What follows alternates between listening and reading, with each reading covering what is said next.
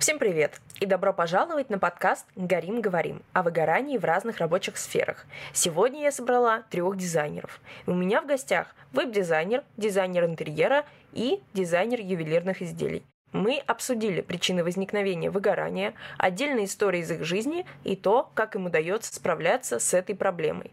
Ссылки на каждого гостя в описании выпуска. А я отдельно благодарю каждого слушателя за оценки и поддержку. А также хочется напомнить, что если вы остро столкнулись с проблемой выгорания, то можете написать мне на почту, которая находится в описании выпуска. И, возможно, именно про вашу профессию и с вами в гостях будет следующий выпуск. Мой первый гость – Лиза.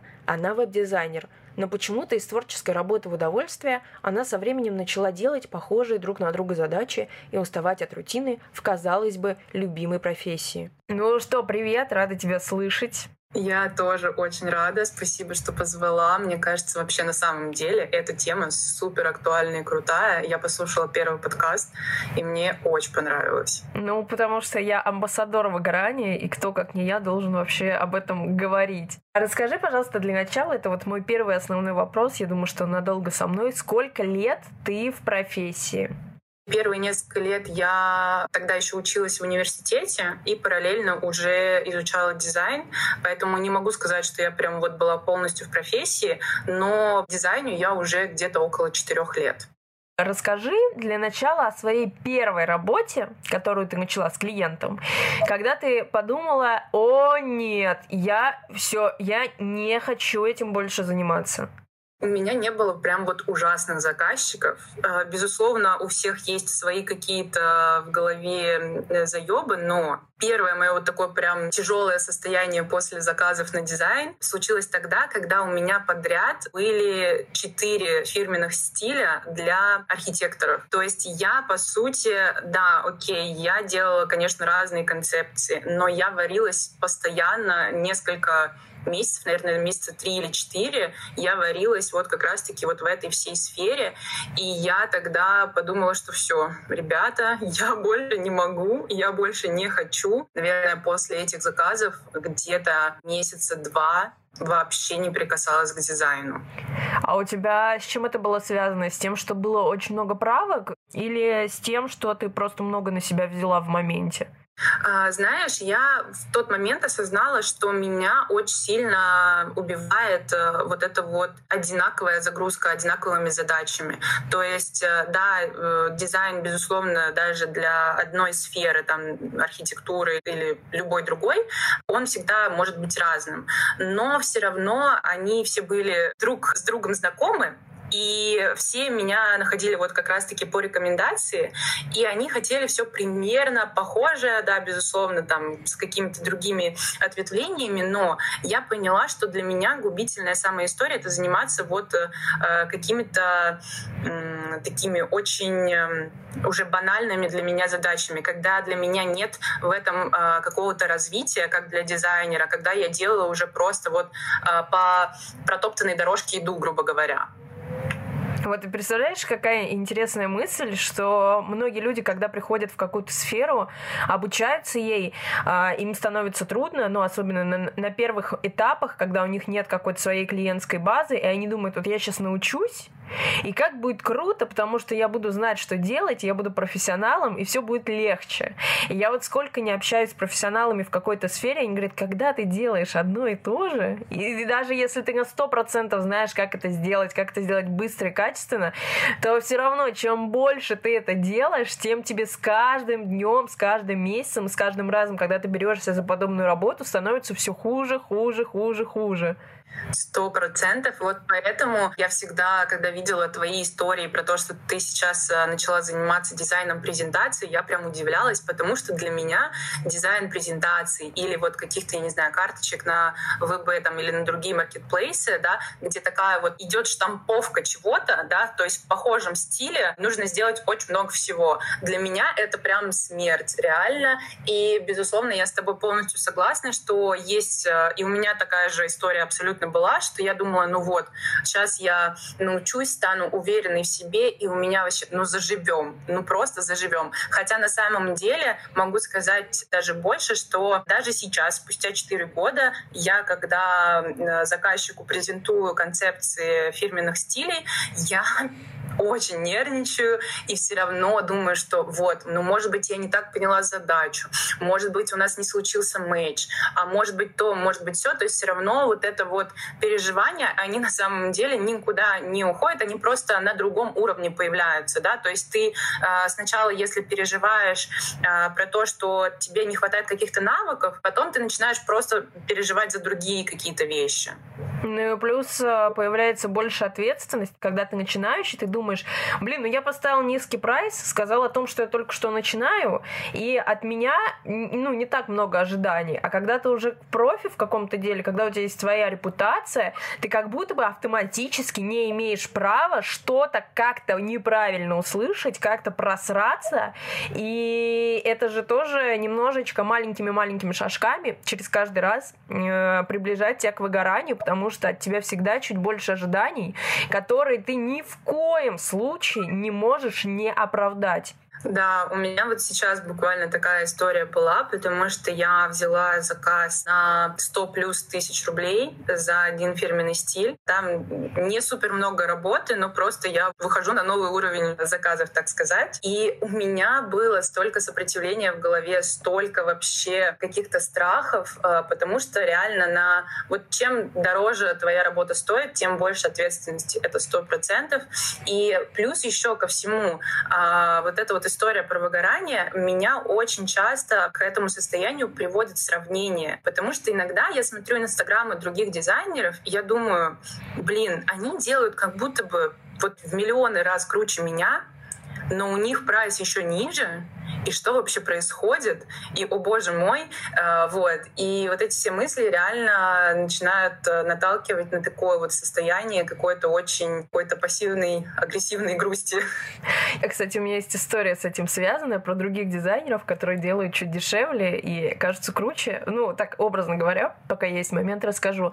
А я для подкаста, когда искала гостей, я уже немножко отчаялась, потому что я хотела собрать большой комьюнити дизайнеров и сделать тебя веб-дизайнеров, и еще несколько гостей, то есть это дизайнер либо ювелирки, либо одежды, и дизайнер интерьеров.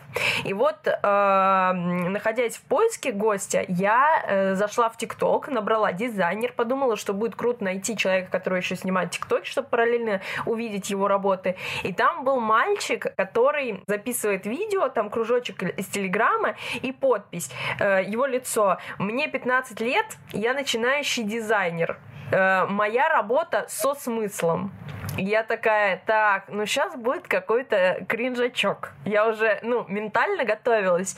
я смотрю, а у него настолько крутая работа, невероятно интересная и индивидуальная, что я посмотрела на него и такая, господи, ему 15 лет, он делает все круче, чем я. А я понимаю, что, ну, я ничего не понимаю. То есть я понимаю, что я уже завидую чисто психологически 15-летнему человеку, потому что он как будто бы свободней, как будто бы интересней, как будто бы он вообще что-то невероятно крутое делает. Я думаю, блин, он, наверное, лет через 10 станет настолько крутым чуваком. Но я у него, кстати, заказал логотип для этого, для подкаста. Я не удержалась, мне так хотелось его поддержать. Ну, то есть это, понимаешь, синдром самозванца и вот эта вот история а, насмотренности на других людей и на их э, вещи, которые они делают в творческой сфере, иногда доходит, и в том числе у меня, до сюрреализма вообще. Я смотрела видео на ютубе ребенка, который читает рэп про пельмени, ему лет 10, и я увидела, что у него 500 подписчиков, и я начала с ним мысленно конкурировать, потому что я такая, блядь, почему ребенка, который читает рэп про пельмени, столько подписчиков, а у меня 150, это нечестно, и начала его нагонять. Ну, сюр. Это сто процентов. Знаешь, мне это еще напомнило вот эти постоянные сравнения себя с кем-то а, в плане денег, потому что сейчас на нашем веку просто принято как будто бы быть уже, не знаю, в 20 миллиардером. Когда ты вот это все осознаешь и смотришь на то, чем занимаются люди, которые зарабатывают овер до хера, ты думаешь, ну, а, а, как же я? То есть э, очень тяжело, да, безусловно, от этого уйти. Я пошла в терапию и где-то уже месяцев 4-5 регулярно занимаюсь, а, но все равно в какие-то моменты очень тяжело уйти от сравнения себя с другими людьми, но стараюсь помнить про то, что нужно сравнивать себя с собой в прошлом. Хорошо, у тебя какое-то вот это время назад была как раз история с тем, что ты подумала, что нет, я не хочу этим заниматься, потому что ты набрала кучу проектов, поняла, что это уже становится тяжело, much, они еще похожи друг на друга, и как будто бы они тебе приносят заработок, а рост, ну, они тебе не дают. Все прикольно, хорошо, но стало, ну, морально тяжело с этим жить. И что тебе помогло заставить себя перебороть эту стадию и пойти дальше? Слушай, сначала я пыталась эм, каким-то образом просто сменить там род деятельности. То есть я ушла, например, от фирменных стилей, там, логотипов и всего остального, а, например, больше веб-дизайн, да, там, не знаю, инстаграмы, там, маркетплейсы и так далее, но это ничем не помогало. То есть, ты знаешь, это было такой временной очень таблеткой, которая вроде, да, тебе стало чуть получше, но все равно ты чувствуешь, что ты как будто сам себя обманул. И тогда я поняла, что мне просто нужен тотальный перерыв, иначе я просто вообще откажусь от дизайна навсегда и не вернусь туда а, совсем. Вот. И мне, наверное, в тот момент еще нужно было как-то перезагрузиться и понять, в каком направлении я хочу двигаться дальше. Да? То есть я не видела своего развития, но я не понимала, как бы, а что мне нужно сделать, чтобы вот прям вообще шаг э, вперед сделать. Вот. Поэтому я себе дала, там, не знаю, месяц, полтора-два а, на то, чтобы вообще не заниматься дизайном. Я могла себе тогда позволить, потому что были какие-то накопления. Собственно, я пыталась, знаешь, вот это вот сейчас очень модно, там, не знаю, медитации, йоги, расслабление вообще любого вида, но это мне конкретно не подошло. Я человечек такой достаточно творческий, и как раз-таки в творчестве я и нашла свою отдушину, то есть я прям очень много делала каких-то проектов даже в дизайне просто для себя. Я начала заниматься коллажами, это для меня стало вообще такой тоже своего рода медитацией, коммуникации. То есть, вот знаешь, сменить род деятельности в самой профессии мне не помогло. А вот сменить э, вообще просто э, свою деятельность и попробовать для себя что-то новое, для меня это стало чем-то интересным в моменте и вывело меня из вот этого застоя. Сколько по времени ты выходила из вот этого застоя? Слушай, мне кажется, что я начала брать какие-то вот небольшие заказы спустя месяц, но вот чтобы прям полноценно вернуться, мне потребовалось где-то месяца два. Через месяц, когда ты взяла вот этот свой первый заказ, ты его взяла, потому что поняла, что полностью готова начать, или потому что у тебя появились мысли такого рода, типа, блин, ну что, я уже слишком долго сижу, уже слишком долго сижу, пора бы уже и начинать. Да, у меня, знаешь, всегда есть такая проблема, что я очень сильно переживаю, даже когда я не работаю просто один день. То есть, если я ничего полезного да, в своей голове э, не сделала за целый день, все, я начинаю как-то переживать, мне начинает быть некомфортно, начинаются какие-то дурные мысли, и, безусловно, это тоже очень сильно повлияло. То есть, у меня уже было такое состояние, что, ну, блин, уже как-то я слишком долго не работаю, вообще ничем не занимаюсь, пора, надо, надо себя заставить, типа, надо попробовать. То есть, знаешь, мне кажется, что я уже через месяц была готова к этому, просто это был какой-то, знаешь, такой моральный блок. То есть ты помнишь свой негативный вот этот опыт последний, и от него как бы отталкиваешься. Но здесь очень важно, наверное, вспомнить и то, что было позитивное, да, и то, что мне безумно нравилось в дизайне и нравится до сих пор. И вот наверное, отталкиваясь от какого-то такого позитивного мышления, я начала потихонечку-потихонечку возвращаться. И вот то, что я вот так вот медленно и плавно тоже возвращалась, мне кажется, мне тоже очень сильно помогло. И опять же, возвращаясь к тому, что мне нужно было как-то поменять свой стиль работы, я со многими заказчиками, с которыми тогда достаточно постоянно работала, отказалась работать, потому что я уже не чувствовала с ними такого коннекта. Я раздражалась, там, не знаю, от каждой правки, хотя так быть не должно, я это абсолютно нормально. Правки — это иногда очень даже хорошо. Но я прям чувствовала какое-то постоянное раздражение, когда я работаю над какими-то заказами. Я от них полностью отказалась. И вот, безусловно, да, вот прям в динамике по чуть-чуть, там, знаешь, сначала там небольшой какой-то заказик, потом два небольших заказика, потом один большой. И вот таким образом я очень плавно и хорошо вернулась из вот этого застоя. Ты научилась в конечном итоге вот сейчас, спустя время, делать все медленнее и не перегружать себя работой? Или ты все еще на пути к изучению этой истории? Каждый раз мне кажется, что все, я познала этот мир, я больше не совершу ошибок прошлого, но каждый раз, когда тебе говорят, ой, слушай, у нас тут срочненький заказ, платим типа 2х, делаешь? Я такая, ну у меня и так два заказа сейчас очень больших, э, там еще на обучении у меня два человека, ну, конечно, сделаю. То есть, безусловно, э, какие-то ошибки э, все еще происходят, но самое важное, наверное, что я для себя вынесла, это то, что нужно вовремя отдыхать. То есть я сейчас уже даже если я как-то очень перегружена работой, я стараюсь ее миксовать все равно с отдыхом. Лучше ставлю типа дедлайны там типа намного дольше э, по времени, но буду более спокойна, что у меня там есть время еще на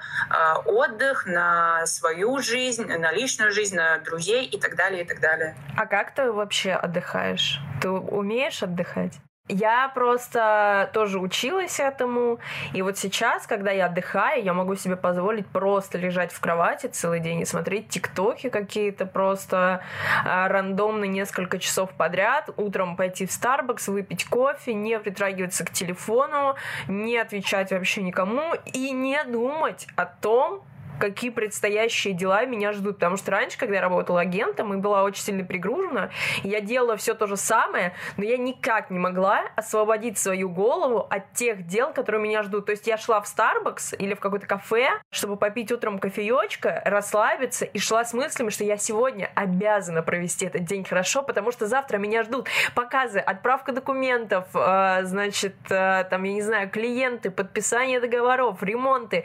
И я вот это все с утра утра прорабатывала себе вот этот спич, что меня ждет. Параллельно я пила кофе и думала, так, завтра я так спокойно не попью, завтра я встану вот в такое-то время. Ну, короче, мой отдых все равно был ужасно рутинным и неправильным, созависимым с моей работой. И сейчас я могу отдыхать. То есть я, когда м- сейчас ничего не делаю или не записываю подкасты, или не записываю уже неделю ролики на YouTube, я себя за это не ругаю и вообще об этом не думаю, потому что я уже себе говорю о том, что, э, Дашуль, ну ты сейчас не можешь это сделать. Ты можешь сесть и снять ролик на YouTube, но это будет полный отстой без сценария, и по тебе будет видно, что тебе это не нравится, что тебе это не нужно. Подожди время до того момента, пока это не станет тебе нужно. А вот ты как отдыхаешь? Ты научилась держать баланс работы и себя? Э, слушай, мне кажется, эта проблема очень актуальная для многих. У меня абсолютно, вот просто, я могу подписаться под каждым твоим словом сейчас, потому что я была абсолютно такой же и не могла отдыхать. То есть, знаешь, для меня всегда было супер странным. То есть я вот, например, день отдохнула, и я не понимала, почему я вот на следующий день просыпаюсь, и я себя чувствую морально хреново, как и вчера ну, типа, я же отдыхала, но на самом деле я не замечала даже уже, то есть это, знаешь, это в такую привычку вошло, что я вот просто монотонно все равно каждым любым действием, связанным с отдыхом, все равно думаю о работе, о предстоящих делах и так далее и тому подобное. И из-за этого я и отдохнуть нормально не могла, и потом работать нормально не могла, потому что я не отдохнула. Вот. И сейчас в терапии я буквально две сессии назад, наверное, мы прям прописывали с моим терапевтом наполняющие действия, какой отдых нужен именно мне, потому что, например, вот тебе супер кайф полежать в кровати и посмотреть тиктоки. Если я таким занимаюсь, то я себя чувствую все равно супер дико уставший, и мой мозг постоянно, типа, знаешь, все равно так вот, а вот это можно, типа, знаешь, сделать идеи для моего рилса, там, например, в Инстаграм выложить. А вот так вот можно, там, не знаю, презентовать работы, например я себя еще, знаешь, параллельно обманываю, что типа, ну нет, я же отдыхаю, хотя на самом деле это абсолютно не так.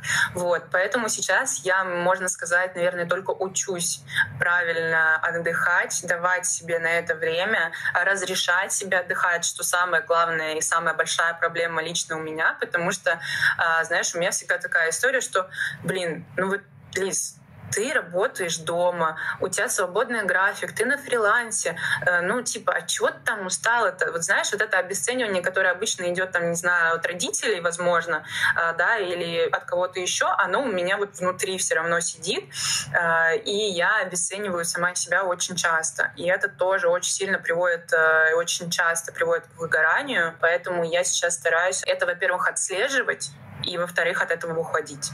Ну, я просто даже помню, как мы с тобой когда-то сидели на кухне, выпивали, разговаривали и просто хвастались и невероятно гордились тем, какие мы классные, работящие, что мы вообще нон-стопом делаем такие крутые вещи. И мы, конечно, тогда, несколько лет назад, представляли, что это даст нам такой скачок вверх невероятный, а в итоге эти амбиции просто, ну вот лично меня, я не знаю, у тебя, возможно, по-другому, но лично меня эти амбиции закопали наглухо. Ну, то есть я вот сейчас понимаю, что то, к чему я стремилась, и то, что вообще раньше меня вот так вот напитывало, как раз-таки моя работа, работоспособность, мое отсутствие выходных, это уже не круто, это привело меня в какую-то яму самокопания и разбитости. Сто процентов. Вот опять же, вспоминая историю, что я там брала э, подряд очень много заказов, и особенно из одной ниши, но стоило ли это того, если я после этого нормально два месяца не могла работать, и более того, вообще думала, что все, дизайн сейчас я полностью заброшу, что нужно искать что-то другое и так далее. То есть э, в моменте ты думаешь, что ты нереально крутой, что у тебя огромный поток клиентов, что ты работаешь без выходных. Как будто бы это добавляет тебе ценности, как человеку и как эксперту, ты думаешь, что все вообще так и должно быть. И только потом реально ты осознаешь, что это все было ошибочно и что вообще игра, э, скорее всего, не стоила свеч. Вообще не стоила. Ну, то есть, конечно, это дает тебе опыт. Если ты в итоге даешь слабину, и уходишь из сферы, как это сделала я, когда ты понимаешь, что ты, ну, даже ни рук, ни ног поднять не можешь, что ты уже подсел на антидепрессанты, потому что у тебя развилась депрессия после выгорания, то тогда ты понимаешь, что а зачем мне весь этот опыт и бэкграунд в риэлторстве, если я сейчас ухожу и прихожу вообще в какую-то рандомную сферу, вот спустя два года иду снимать подкасты. Тогда, получается, это вообще было бессмысленно. То есть лучше, вот если сейчас слушают люди, которые затянуты, поглощены в работу и чувствуют себя не невероятно классными. Подумайте о своем будущем. Сможете ли вы всегда, каждый день на протяжении нескольких лет чувствовать себя комфортно в этом состоянии? Потому что, возможно, рано или поздно настанет тот момент, когда вы настолько свыкнетесь с этим состоянием тревоги и от того, что вы не укладываетесь в дедлайны, вам дают слишком много правок и там, и там, и там, и вы не можете делать все одновременно. Вы можете настолько сильно привыкнуть к вот этому состоянию, что в какой-то момент вы просто всегда будете его испытывать. Когда вы не будете его испытывать, вы будете думать, что что-то странное, и будете искусственно себя приводить в то состояние. Потому что мы думаем, ну вот мы сейчас очень сильно повъебываем, а вот потом отдохнем. Но вот это вот очень сильно повъебываем, оно превращается не в отдохнем, а повыгораем и по ненавидим свою жизнь, обесценим все свое существование, весь свой опыт и вообще, возможно, уйдем из сферы, вот как у тебя случилось. Ну так о чем говорить, если мы думаем, мы сейчас очень сильно по повъебываем, а потом отдохнем,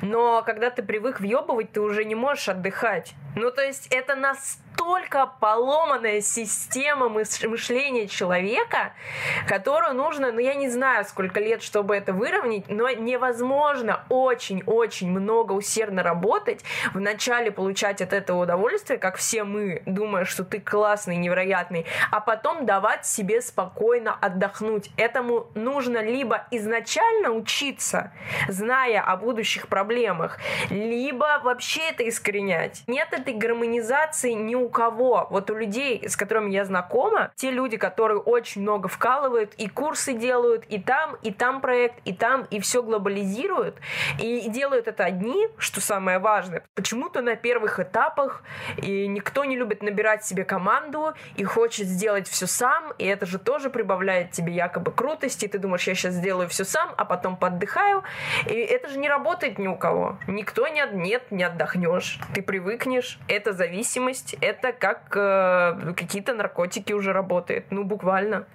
Есть большая разница между трудолюбием и трудоголизмом, потому что трудоголизм — это действительно зависимость такая же, как наркотики, алкоголь и так далее, и просто, ну, она как-то в обществе типа поощряется, либо не замечается, там, не знаю, как-то оправдывается, опять же, что сейчас вот я поработаю, потом как-нибудь обязательно отдохну огромная есть разница между этими двумя понятиями. И я, безусловно, согласна с тем, что очень тяжело после вот такого нон-стоп режима работы разрешить себе отдыхать.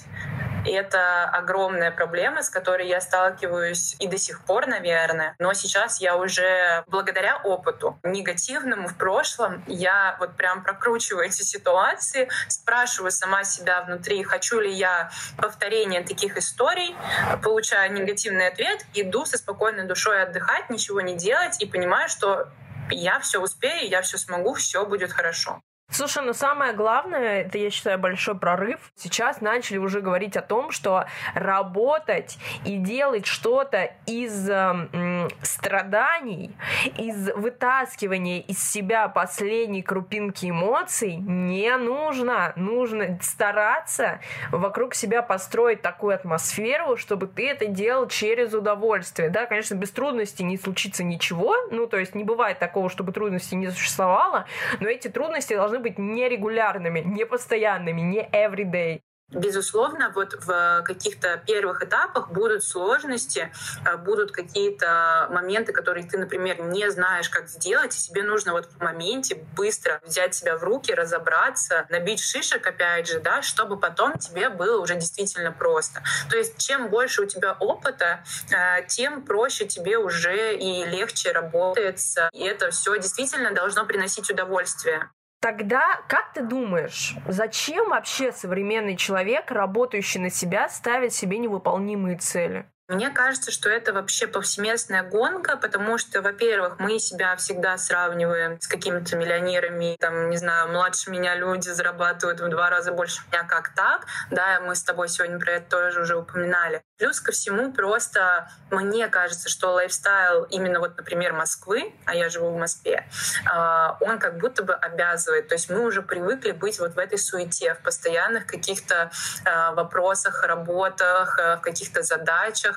То есть вот сейчас этот культ продуктивности, он везде, и очень тяжело ему не поддаваться. То есть я даже замечаю, что когда там, не знаю, я уезжаю в деревню или уезжаю там в Питер, я начинаю быть более спокойной расслабленной, как будто бы даже нет вот этой вот постоянной гонки за чем-то. Возвращаясь, например, в Москву, сразу это состояние меня начинает преследовать, и очень тяжело ему сопротивляться действительно, когда ты видишь и общаешься с такими же там людьми, которые хотят достичь чего-то, ты понимаешь, что ну все прям вот въебывают, и как будто бы ты тоже должен, как будто бы ты тоже обязан.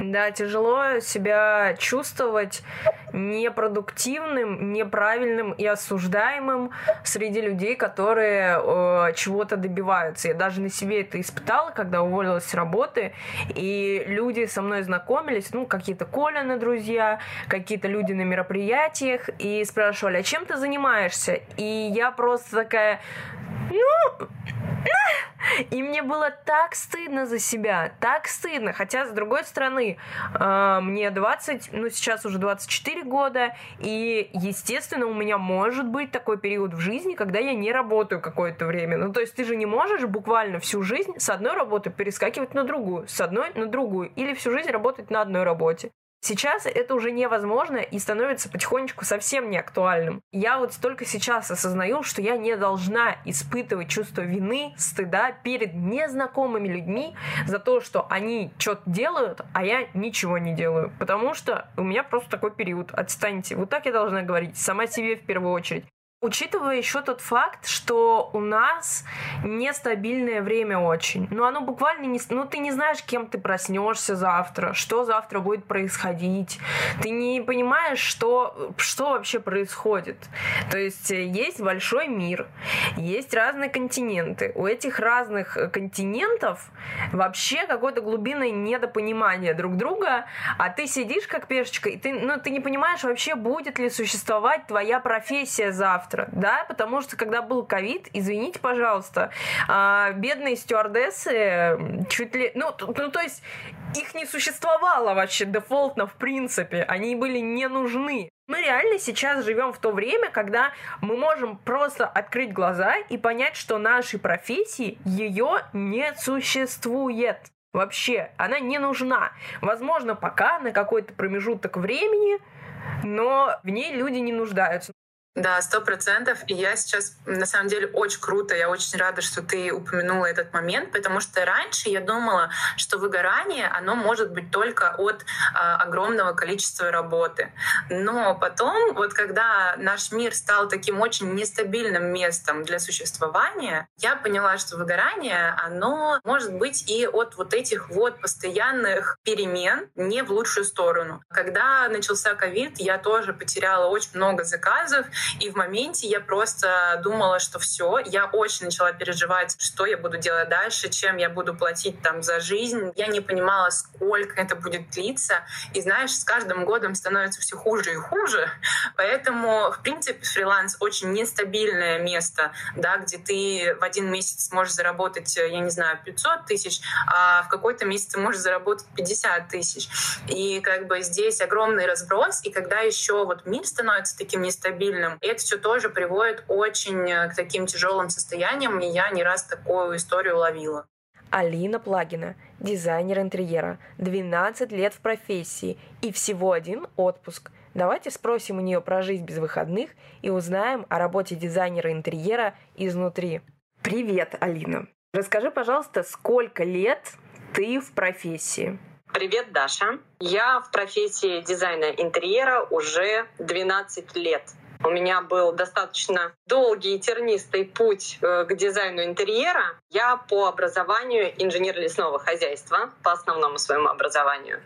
Дополнительное образование я получила по ландшафтной архитектуре, но очень долго не могла найти работу, поэтому устроилась в компанию, которая занималась э, текстильным оформлением. Это шторы, покрывала, подушки, там, солнцезащитные системы. И проработала в этой компании практически год, общалась со множеством архитекторов и дизайнеров. Со многими мы очень хорошо подружились. И одна из студий, с которой мы больше всего работали, знала, что я с детства мечтала быть э, дизайнером. И когда я уволилась э, с работы вот в текстильной компании, они предложили мне попробовать быть дизайнером, но сказали, что ничего не обещают, но давай попробуем. Все программы я освоила достаточно быстро. И через месяц после стажировки мне уже дали первый объект. Я его вела совместно с руководителем со своим. И, наверное, третий объект я уже вела полностью самостоятельно.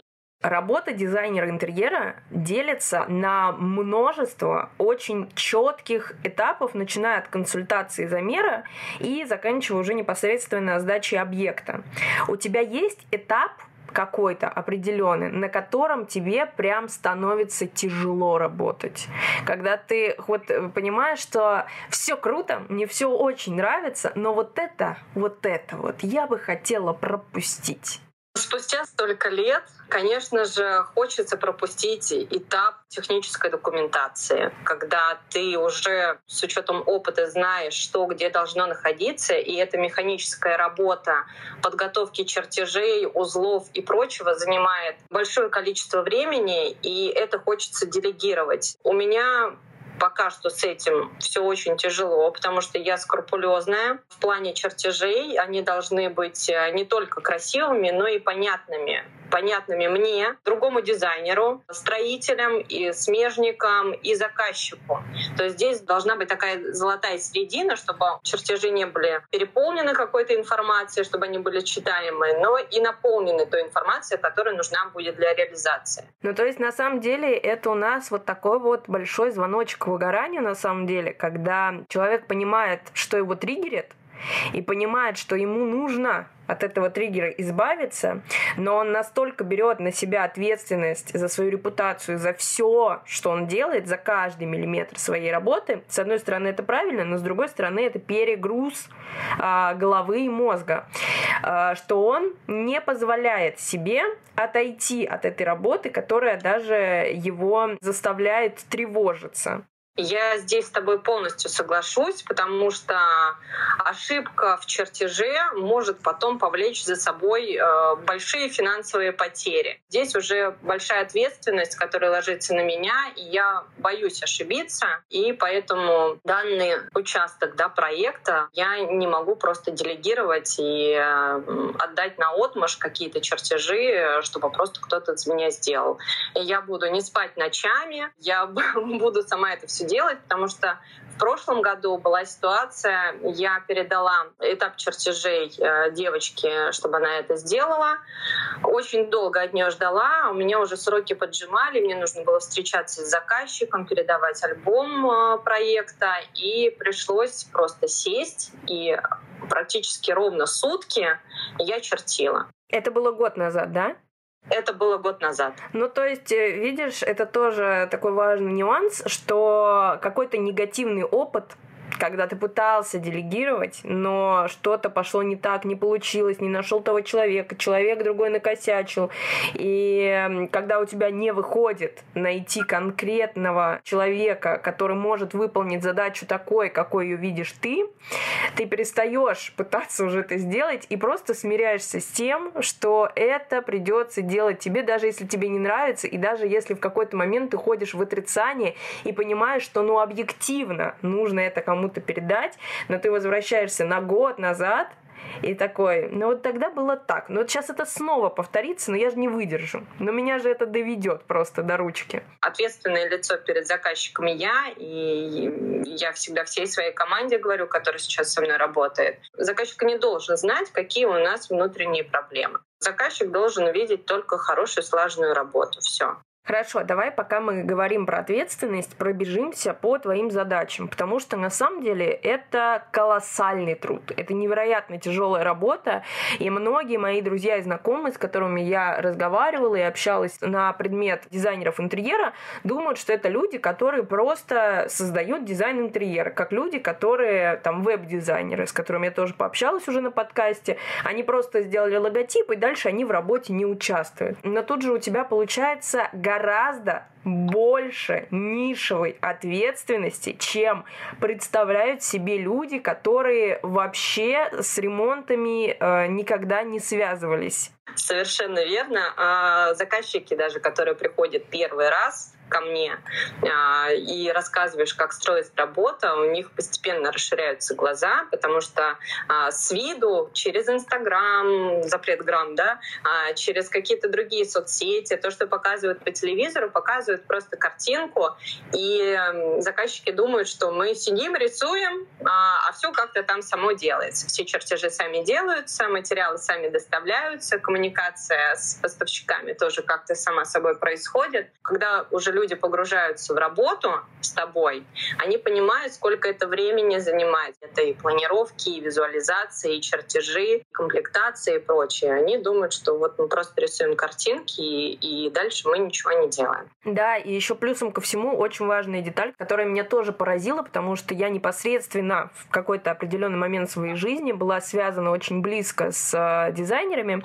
Это то, что вы ответственны не только за визуализацию, но и за саму сдачу объекта. То есть на момент производства, на момент совершения ремонта очень часто, практически всегда на самых важных этапах вы присутствуете и контролируете каждый этап, чтобы вот эта картинка, образно говоря, которую вы сделали, полностью миллиметр в миллиметр сопоставлялась с тем, что делает команда, компания, которая делает ремонты. Эта услуга называется авторский надзор. Практически большинство моих объектов я веду с э, полным сопровождением. Это авторский надзор. Это как раз вот эти выезды на объект для проверки того, как реализуется твой дизайн-проект. Мы контролируем строителей, встречаемся с разными подрядчиками, обсуждаем. В 99,9% случаев невозможно отразить на бумаге, на проекте все, чтобы ни у кого не возникало вопросов.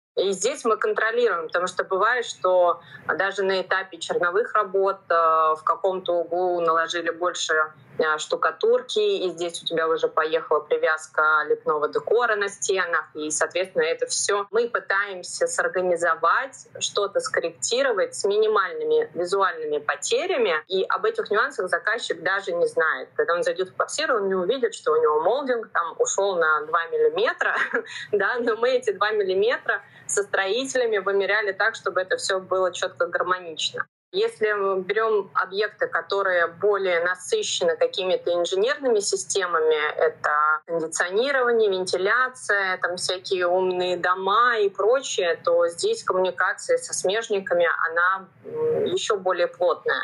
Здесь нужно проговорить все, и даже проект, который ты согласовываешь э, с инженерами э, той же самой вентиляции, не всегда на 100% в реализации схож. Потому что взяли ребята, повели какие-то трубы, здесь у них не получилось, они их сместили, у тебя попал на светильник, и вот начинается вот эта вся свистопляска. У меня достаточно большое количество объектов, которые я веду одновременно. Они, понятное дело, все на разных э, стадиях, но с таким большим объемом проектов иногда нет даже ни одного дня в неделю, который я могла бы сесть и спокойно посмотреть какие-то счета, посмотреть даже те же визуализации от визуализаторов, чтобы дать им какие-то свои комментарии и корректировки. Потому что я постоянно то на объектах, то на встрече с заказчиками, то на подборе материалов. Ощущение, что ты вроде много всего сделал, много с кем встретился, но по сути ты по работе ты не сделал ничего. Ты не начертил, ты не дал никакого задания, ты ничего не проверил. И ощущение, что ты эту неделю не работал. То есть у тебя нету каких-то закрытых пунктиков основных по, по роду твоей деятельности. И это накладывает отпечаток, и опять ты себя начинаешь а, корить, вот это вот самокопание, не спать по ночам и по несколько суток, то есть э, работа на износ. В один прекрасный день просыпаешься и просто не можешь встать с кровати. Расскажи, пожалуйста, сколько у тебя сейчас объектов в работе? Сейчас я веду 17 объектов. 17? Да. О боже мой. И они все, это не объекты, купленные там одним человеком в одном жилом комплексе, они все разбросаны. Я правильно понимаю? Да, а, сейчас получается 17 объектов, которые у меня в работе, из них 4 на реализации ну, практически все сейчас на этапе визуализации. И четыре объекта, которые сейчас на этапе стройки. Ты же понимаешь, что ты сейчас просто находишься в точке выгорания. Ты ему подвержена как э, никакой вообще другой человек. При этом я уверена, что ты себе можешь говорить о том, что я сейчас поработаю, я вот сейчас поработаю, ну надо уже поработать, надо уже это все завершить, надо уже это все закончить, но уже начали. И потом я отдохну. Я потом отдохну, а потом вот этого вот не наступает. Лет восемь я так себе говорю, и лет восемь это не наступает порядка 4-5 лет у меня не было вообще отпусков. Пять лет назад первый раз мы с мужем поехали в отпуск, и эмоции меня переполняли, когда ты долгое время не отдыхаешь, и тут ты едешь, видишь море, и у меня были слезы из глаз. А, я не могла поверить, что наконец-то я в отпуске. Сейчас раз в год но буквально на неделю, максимум дней на 10 я позволяю себе уехать в сентябре отдохнуть. После такого насыщенного времени, честно, даже не хочется вот активно отдыхать. То есть не хочется никуда ходить, ни в кафе, ни в рестораны, ни в музее, вообще никуда не видеться с людьми, ни с кем не разговаривать. Хочется закрыть шторы, лежать в кровати и есть вкусняшки. Все. Да, потому что работа дизайнером — это не только создание красоты, это фактически работа с проблемами. Сто процентов. Я уже с коллегами неоднократно разговаривала на эту тему, и мы пришли к выводу, что в нашей профессии все, что мы делаем, дизайн занимает, наверное, процента 3-5. Все остальное — это именно коммуникация, это бумажки, это общение с заказчиками, с подрядчиками, со строителями. Ну вот она, представляешь, вот эта красивая инстаграмная картинка, которую я и за собой заметила, когда работала. А, многие люди, которые смотрят на тебя, на меня со стороны, думают, что если мы много работаем и хорошо зарабатываем, и у нас вот такая активная в кавычках жизнь, то это значит, что мы должны ну просто шикарно отдыхать. И на океаны по 10 раз в год, и лучшие шмотки себе покупать, и шопинг еженедельный. Хотя на самом деле, когда я вот прям гиперактивно работала, я помню, что я ходила в настолько драных кроссовках, что моя руководитель не выдержала и просто отдала мне свои кроссовки, говорит, ты на работе теперь ходишь в них, потому что у меня физически не было времени съездить куда-то и купить эти кроссовки, а дома у меня не было сил думать о том, что я хожу на работу в рваных кроссовках, и я должна сейчас заказать новые, а даже если я их закажу, когда я их смогу забрать? Никогда. У меня некоторые посылки э, с Wildberries, они уезжали обратно, потому что мне а, два шага до соседнего дома а, некогда было дойти. Иногда забываешь поесть. Вот честно, я, бывает, соскакиваю, собираюсь, пью просто чай безо всего, и только вечером, когда прихожу домой, понимаю, что я за целый день вообще ничего не съела. Здесь еще такой момент. Я привыкла в этом ритме, видимо, жить, и очень тяжело настроиться на отдых, если я никуда не уезжаю, именно дома. Просто сесть вечером, я не знаю, посмотреть фильм. У меня ощущение, что я попросту трачу свое время, что я могла бы сесть, поработать и заработать денег, а я сижу и смотрю какой-то фильм. Мне понадобился год для того, чтобы выстроить рабочий график для своих заказчиков. Я себе сделала воскресенье выходной, и я всех теперь предупреждаю, что вы мне можете звонить, писать, мой телефон заблокирован, я вам не отвечу. Я говорю, там, даже если вы будете гореть и тонуть, я вам с другого там конца города, к сожалению, ничем помочь не смогу приучила всех сначала писать и согласовывать созвоны. Это тоже было очень тяжело, но сейчас мы практически со многими уже договорились. Я всем говорю, вот я сейчас с вами, и я нахожусь с вами. Вот представьте, когда вы мне звоните или пишете, я нахожусь с другим человеком, и вот, допустим, я бы сейчас перед вами стала бы отвечать на все звонки, и как бы я с вами, но меня ментально с вами нет. Для этого мне понадобился год, если не больше, чтобы выстроить вот эти вот рамки почему-то психологически очень сложно. Кажется, что если ты начнешь выстраивать эти рамки, то люди что-то там начнут э, вякать, что-то кому-то будет не нравиться, ты будешь как будто бы каким-то не таким, хотя это и им комфортно, и тебе комфортно. Это кажется таким простым, и очевидным, и легким, но на это, но на то, чтобы это сделать и реализовать, требуется огромное количество сил и огромное количество какой-то моральной выдержки. Очень тяжело говорить нет. Я даже сама за собой замечаю, что в работе я делаю гораздо больше, чем, скажем так, прописано в договоре. Два года назад я вспоминаю, как э, после новогодних праздников, у меня тоже были тяжелые сдачи объектов, я уходила на праздники разбитые, вот, чтобы сказать полностью, не сказать ничего. То есть от меня вообще ничего не осталось. Все новогодние праздники, я думала что 10 числа мне нужно будет начинать работать и общаться с людьми, с которыми я не хочу. И 10 в 9.00 мне звонит заказчица. Понимаешь, первый рабочий день, 9.00, и мне звонит заказчица. Я сбросила я сбросила этот э, звонок, и я лежала и плакала порядка двух часов. И я вообще не могла остановиться. То есть у меня настолько э, моя психика блокировала то, что нужно выходить на работу, общаться с кем-то, что-то делать, потому что за все эти дни я не отдохнула каждый день, думая о том, что вот 10 мне нужно выйти, работать, продолжать делать, решать какие-то проблемы, которые постоянно возникают на объекте. И наш заключительный гость — Аня. Она начала свой путь становления ювелиром благодаря ТикТоку. Одна случайность помогла ей найти себя. Она любит свою работу, но два раза в год чувствует опустошение от нее. Интересно, как так? Был период, когда твои видео в рекомендациях в ТикТоке были всегда. Расскажи, пожалуйста, у тебя есть своя команда или ты ведешь это огромное количество социальных сетей одна?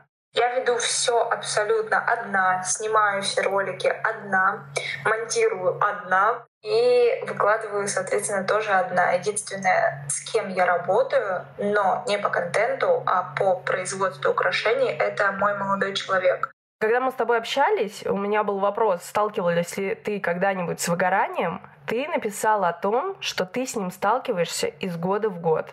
И вот сейчас, спустя время, начиная от твоего первого подобного опыта, расскажи, пожалуйста, причины возникновения меняются или они всегда похожи друг на друга и одинаковые? Плюс-минус они всегда похожи. Расскажу историю самого начала э, того, как я вообще первый раз столкнулась с этим явлением. Вообще, почему я начала заниматься на потоке довольно большим таким производством? Я снимала видео в ТикТок еще до карантина. Мне пришлось уволиться с работы и найти себе хоть какое-то занятие. Я начала более серьезно снимать видео в ТикТок, и однажды получилось так, что я сняла процесс изготовления восковки и показала ее результат. И моей аудитории это очень-очень хорошо зашло. Я сразу поняла, что все прикольно, я поняла эту жизнь, поняла, как нужно снимать видео, как нужно привлекать внимание и как продавать. И вот эта машина производства контента с того момента запустилась и не останавливается уже, наверное, в течение трех лет. Прошли первые полгода, наверное, под Новый год, благодаря такому большому количеству контента и подписок, приходящих в ТикТок и в Инстаграм, я так набрала вообще всю первую свою аудиторию именно благодаря этим видосам.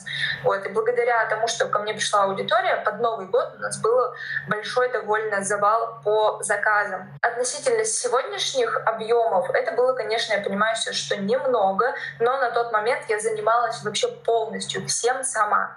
Я и видео делала, выкладывала, вела соцсети, и изготовлением занималась, и обработкой занималась, и отправкой, и приемом заказа. Прошел Новый год, я все абсолютно от и до сделала самостоятельно. Не было у меня помощи особо никакой. В начале декабря я начала чувствовать постоянную тревожность. Я постоянно находилась в таком возбужденном состоянии, в состоянии э, гипер какого-то контроля и в состоянии тревоги. Вот она была перманентная. Я с ней просыпалась, я с ней засыпала. Когда уже прошел Новый год, я выдохнула и думаю, все, сейчас меня ждет 15 дней выходных, две недели, я не буду ничего делать, я буду отдыхать, развлекаться, но 1, 2, 3 января я поняла, что ничего не меняется, ничего не происходит. То есть у меня нету никакого особого облегчения, у меня не пропала эта тревожность, у меня до сих пор есть ощущение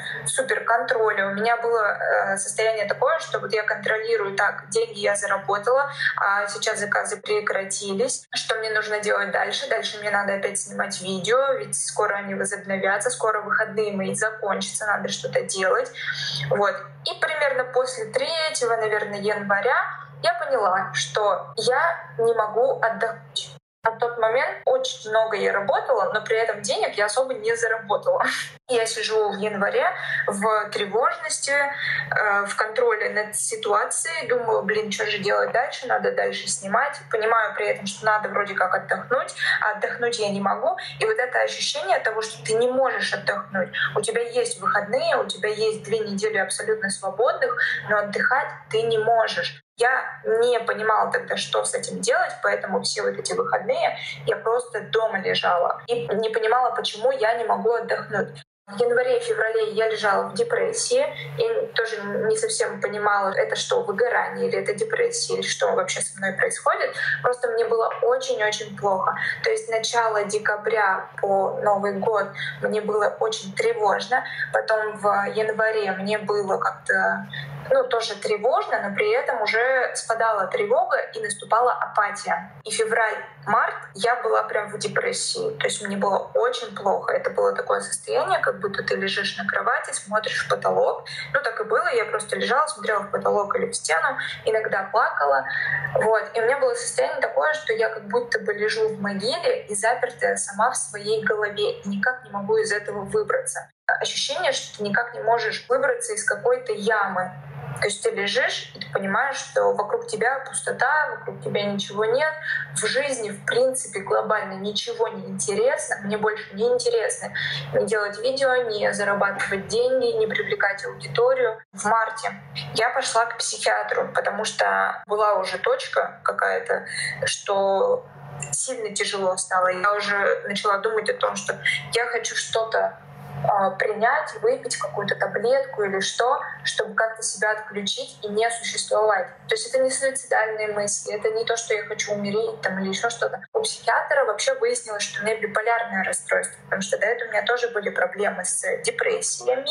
Тут еще очень важно сказать о том, что депрессия и выгорание очень тесно связаны, потому что, во-первых, многие люди путают эти два понятия, но они идут вместе с друг с другом комплектно эффектом, особенно к людям, которые этому подвержены, у которых генетическая к этому предрасположенность, которые когда-то ранее с этим сталкивались.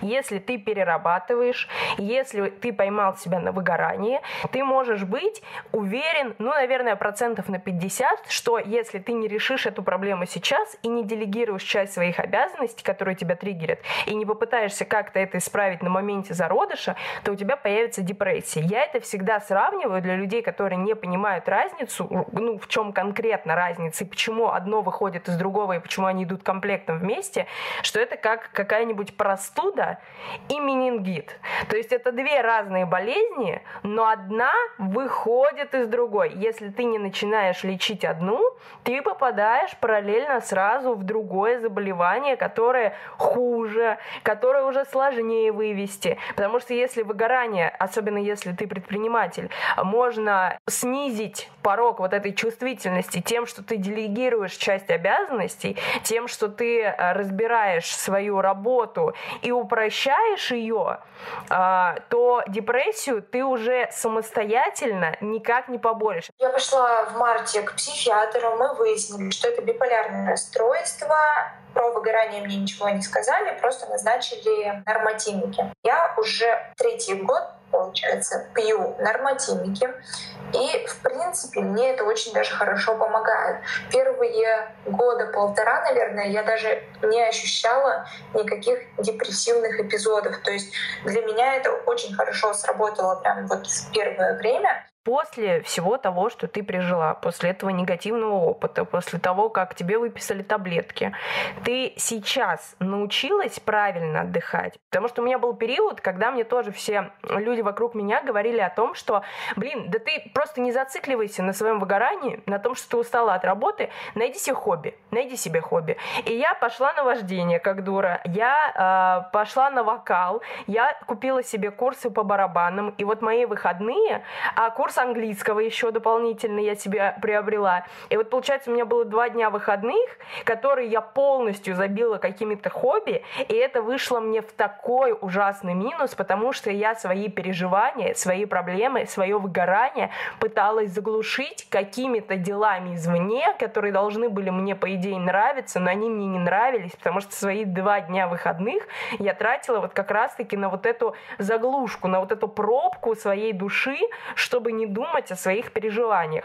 Нашла ли ты для себя тот способ отдыха, который подходит конкретно тебе, и тебе от него легче? Я тоже также вступила в эту ловушку, а, нашла себе тоже несколько занятий сразу. Там у меня были и танцы, и пианино у меня было, и спорт был, и все это единовременно. И тоже очень быстро выгорело. Удивительно, как сильно меня это приблизило вот к этому выгоранию. Совершенно вообще недавно я поняла для себя то, что мне помогает поездка к родителям домой, когда я в спокойной атмосфере обстановки, не парюсь за то, как мне там докуда-то добраться, где мне жить, что мне поесть. Я просто хожу вообще супер беззаботно по гостям, по своим родственникам, по тетям, дядям, общаюсь со всеми. В эти моменты я вообще не думаю о работе.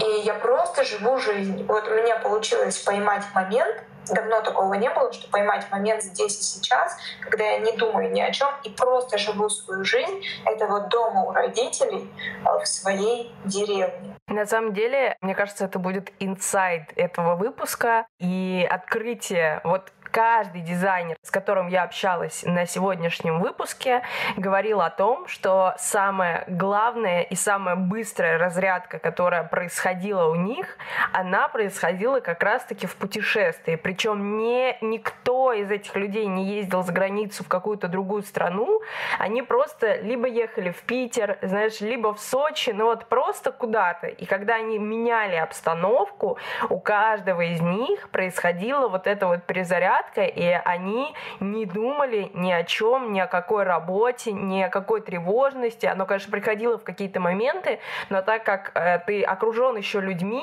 когда ты находишься где-то в другом месте. Ну, то есть ты приезжаешь в другой город, естественно, ты едешь там встречаться с какими-то друзьями, естественно, ты там больше знакомишься с людьми, потому что непривычная атмосфера, и хочется как можно больше получить от этого новых эмоций, новых знакомств и так далее. И практически всех дизайнеров, с кем я общалась, это разряжало. Вот удивительно.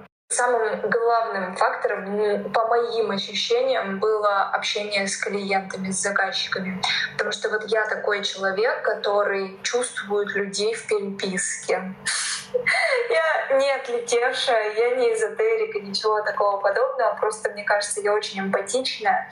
И когда мне пишет человек, с смайликами, с пунктуацией. Я считываю его эмоции. Когда тебе пишут там по 10, 15, 20 человек в день, ты со всеми вот так общаешься, из них там у тебя один-два заказчика, а, ты, конечно, радуешься, там и хорошие, и плохие эмоции бывают, пишут люди вообще без пунктуации, супер на покерфейсе, я это тоже чувствую, вот, и тоже, соответственно, мне не хочется там как-то супер добротно отвечать, ну, короче, для меня вот эта вся тема с ответами сообщения клиентам очень тяжелая, и когда, мне кажется, самый главный фактор — это не то, что я видео снимала, изготовлением занималась, на почту ходила, отправляла посылки, собирала, это скорее то, что я отвечала на сообщения, я общалась с людьми, принимала их заказы.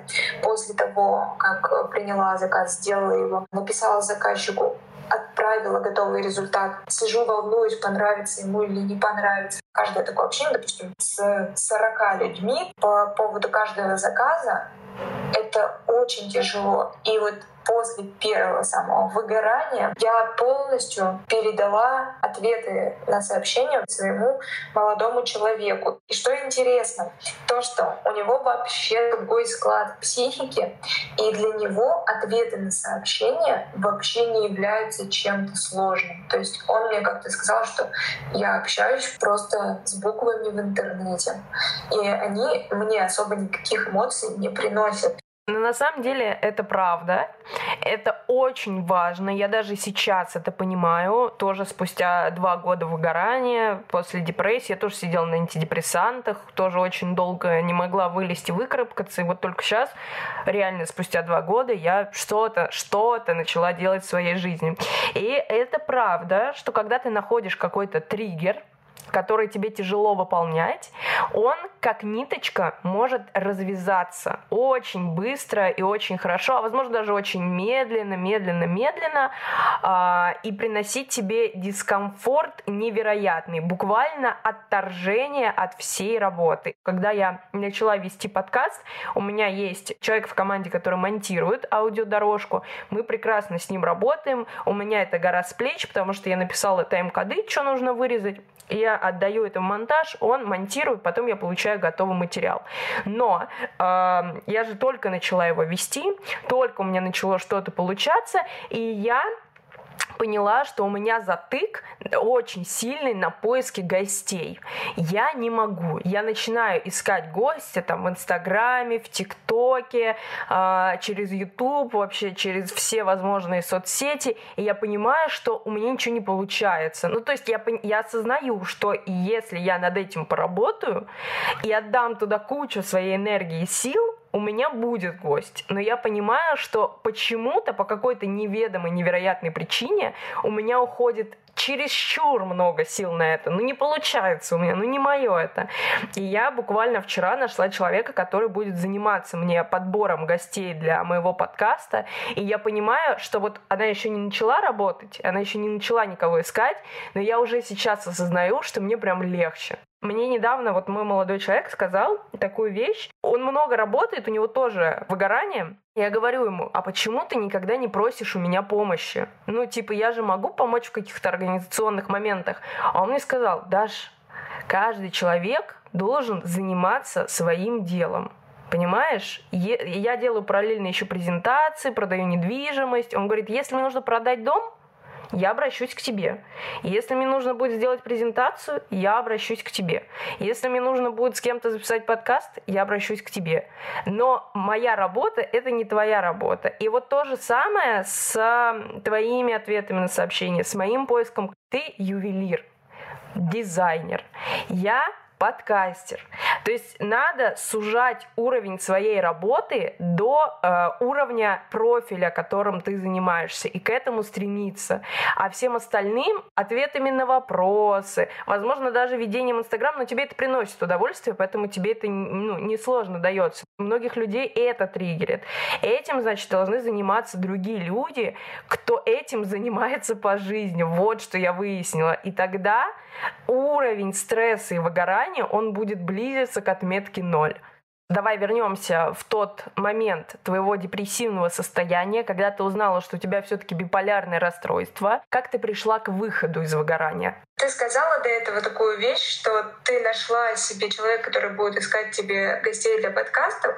Она еще не начала работать, а тебе уже стало легче. Я эту штуку вообще прекрасно понимаю. Психиатр мне сказал, сообщил, что у меня биполярное расстройство, а, выписал мне таблетки, я вышла из клиники, купила таблетки, и мне сразу стало легче, просто потому, что я знаю, что со мной, я знаю, что теперь с этим делать. Обязательно нужно наладить сон.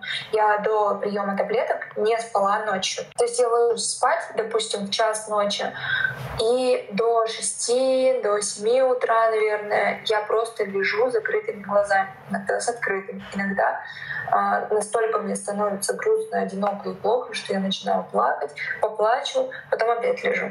И засыпаю я примерно к 6 часам утра, потом просыпаюсь в 3 и начинаю как-то там свой день что-то пытаюсь сделать.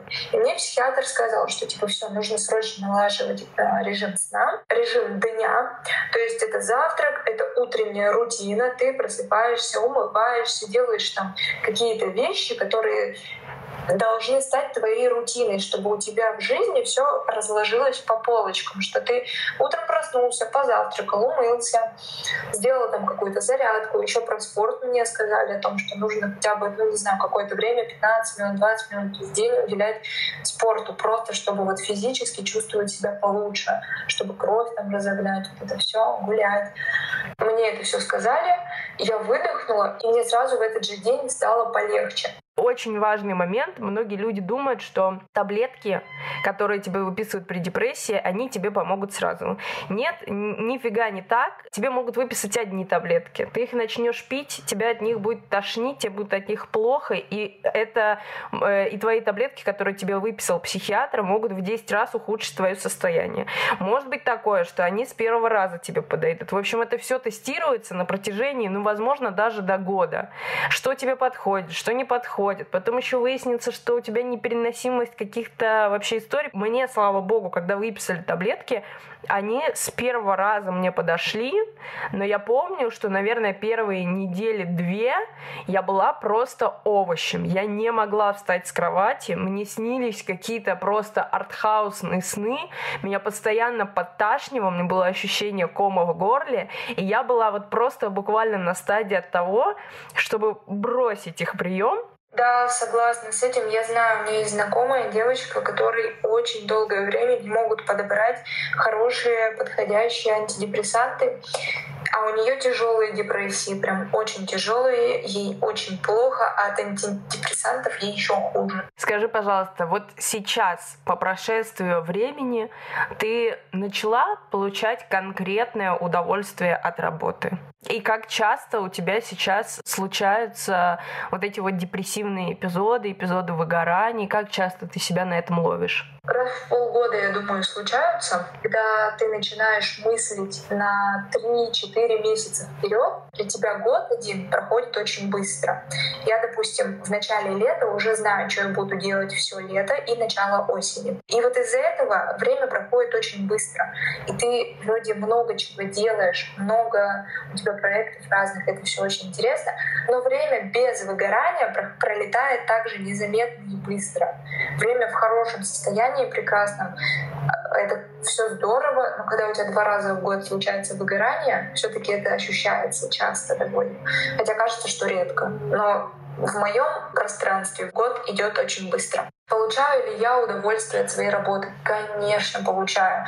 Я вообще, в принципе, по жизни не занимаюсь тем, что мне не нравится. По большому счету, я люблю заниматься съемкой видео, изготовлением украшений, моделированием. Но, опять же, когда я этим занимаюсь очень долго, много дней, месяцев подряд, то тоже это надоедает. Почему выгорание э, возникает? Потому что ты монотонно много делаешь одну и ту же работу, у тебя ничего не меняется. Самое классное время было, наверное, у нас после Нового года, я познакомилась с очень классными ребятами из Москвы, сделала для них по бартеру украшения, было безумно классно с ними работать. И так вышло, что я договорилась о том, что проведу мастер-класс для блогеров в Москве. Я провела, была супер заряжена, какая-то другая атмосфера, обстановка, было круто. Потом я приехала назад, подумала, хочу еще. Набрала себе на полторы-две недели еще 16 человек на мастер-классы в Москве. Я провела мастер-классы там для по-моему, 14 людей, потому что некоторые отказались. Я вот так поработала нон-стопом полторы недели, охренела от этого всего, улетела из Москвы и подумала, ну нафиг, я больше не поеду. Это очень тяжело оказалось, я еще отравилась. Слушай, это на самом деле большая-большая классика, особенно нашего поколения, в том, что мы очень любим ставить себе невыполнимые дедлайны. Это вообще наше любимое, это святое, самое лучшее, что может быть на планете Земля, когда э, ты испытываешь какую-то новую эмоцию, пробуешь для себя что-то новое, и потом думаешь, а почему я беру так мало? Надо взять побольше. И ты взяла 10 X от того, что у тебя было, и, конечно же, ты не вывезла, но на вот этом эмоциональном подъеме, как тебе было хорошо, естественно, ты подумала о том, что сейчас у тебя точно так же круто все получится, а потом сложились и так обстоятельства, что кто-то ушел, потом, что ты отравилась, а потом ты поняла, что это такой нон-стоп, и еще плюсом дополнительно рутина, а потом ты еще осознала, что ты в чужом городе, и вот ты уже скучаешь по дому и понимаешь, что ну что-то слишком много. Но на самом деле очень круто, что ты не повелась на эту мозговую уловку, не подумала о том, что ты сейчас сделала 14 человек, а нужно сделать еще больше. Хочу в следующий раз приехать в Москву и за тот же срок, за эти же полторы недели сделать 25 человек. Но, видимо, из-за того, что ты уже сталкивалась с выгоранием, и ты почувствовала на себе очень похожие эмоции и поняла, к чему это ведет, ты смогла с этим очень быстро справиться справиться и избавиться от этих мыслей, что нет, нет, нет, мне это не нравится. В следующий раз, если это будет повторяться, мы берем просто поменьше народу и побольше времени, чтобы было в кайф работать и не было ощущения вот этой рутины. Ты большая молодец. Да, правда, я уже научилась отличать, ну, вернее, распознавать вот это состояние еще на этапе зарождения. Спасибо, что дослушали до конца. Завершился мой второй выпуск подкаста «Горим, говорим». Хотелось вам показать, что выгорание — это не только про усталость и не только про нелюбовь к работе. Не всегда. Мои гости обожают свою работу, не представляют без нее своей жизни, готовы учиться новому и развиваться в своей сфере. Им просто нужно дать себе больше выходных, правильно отдыхать, менять локацию и постараться избегать монотонной работы, а также делегировать часть своих обязанностей, которые их раздражают.